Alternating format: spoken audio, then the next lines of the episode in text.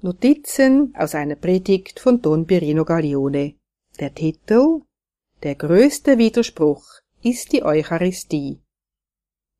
Äußerlich Brot, aber sie enthält wahrhaft, wirklich und wesenhaft Leib, Blut, Seele und Gottheit Christi.